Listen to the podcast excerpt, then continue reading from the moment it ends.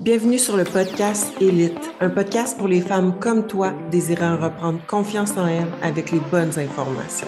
Prête à changer ta vie? Ça commence ici.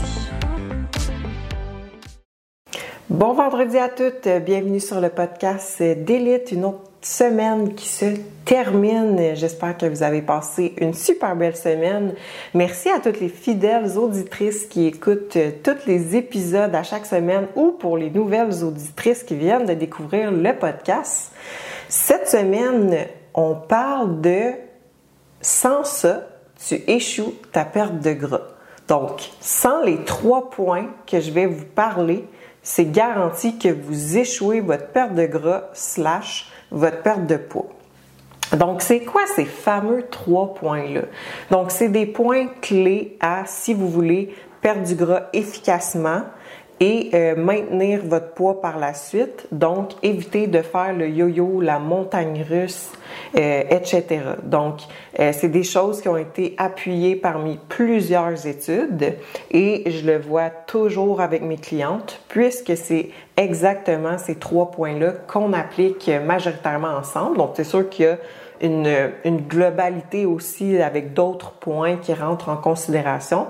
Mais somme toute, ces trois points principaux prouvés par euh, la science, les études, comme quoi ça va vous arrêter, ça va arrêter dans le fond de euh, vous faire faire le yo-yo avec votre poids.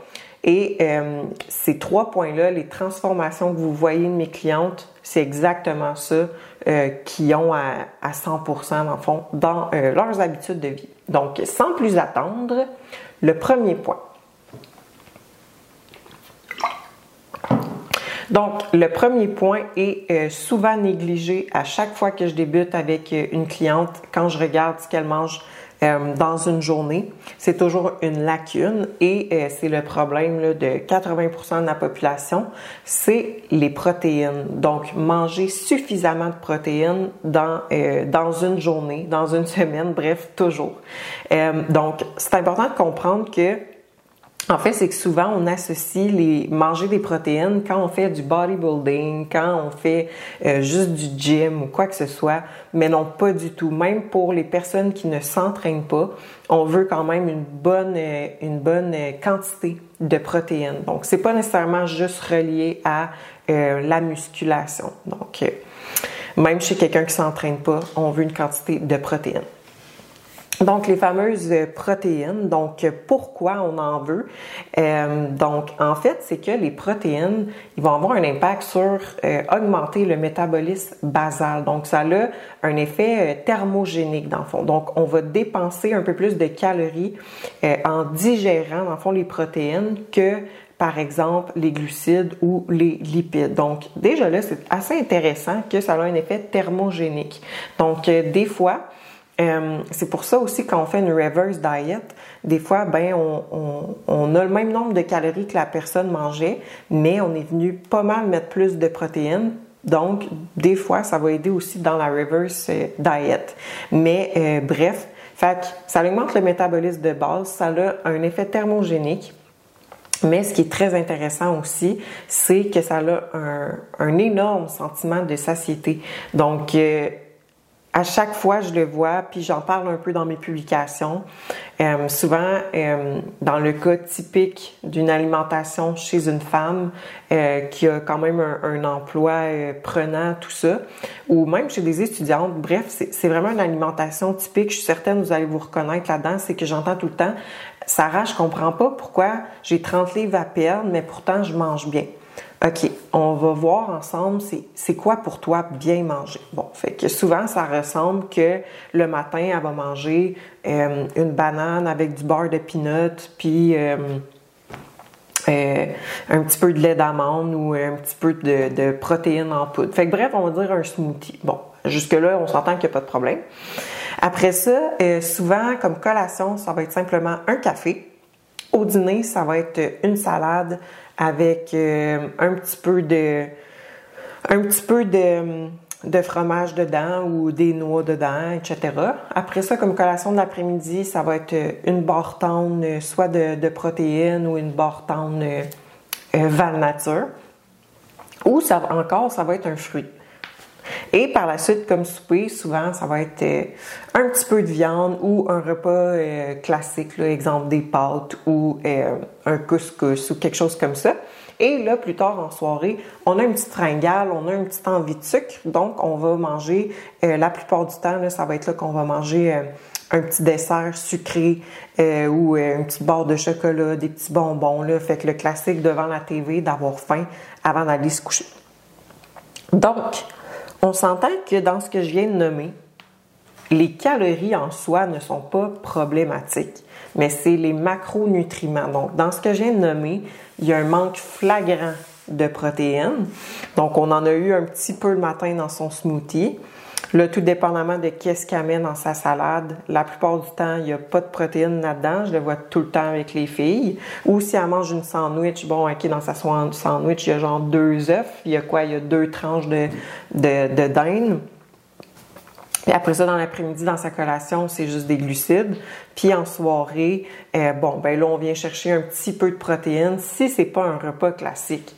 Donc, les calories sont probablement contrôlées, mais c'est des calories qui sont vides.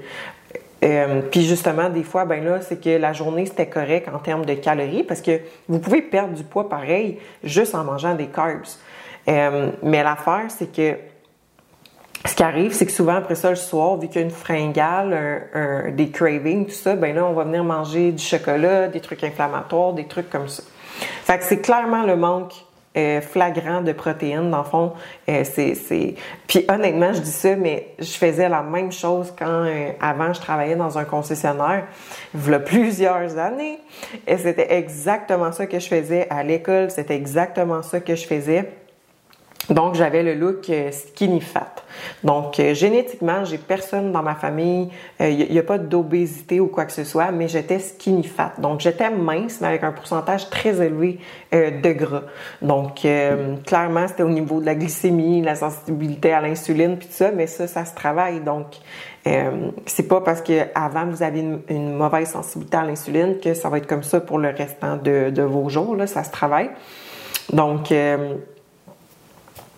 bref, donc euh, les protéines, ça augmente le sentiment de, satiété et euh, les études y ont été très claires qu'une alimentation avec suffisamment de protéines, c'est vraiment la réussite à une perte de gras et un poids qui va être maintenu sur le long terme. Donc oui, c'est nécessaire pour euh, prendre la masse musculaire et la conserver, euh, mais c'est important aussi pour autre chose. Le, système immunitaire, les cheveux, la peau, les ongles, c'est vraiment une globalité. Donc, les protéines, ça va vous apporter un sentiment de satiété. Vous allez voir considérablement vos cravings de sucre se réduire.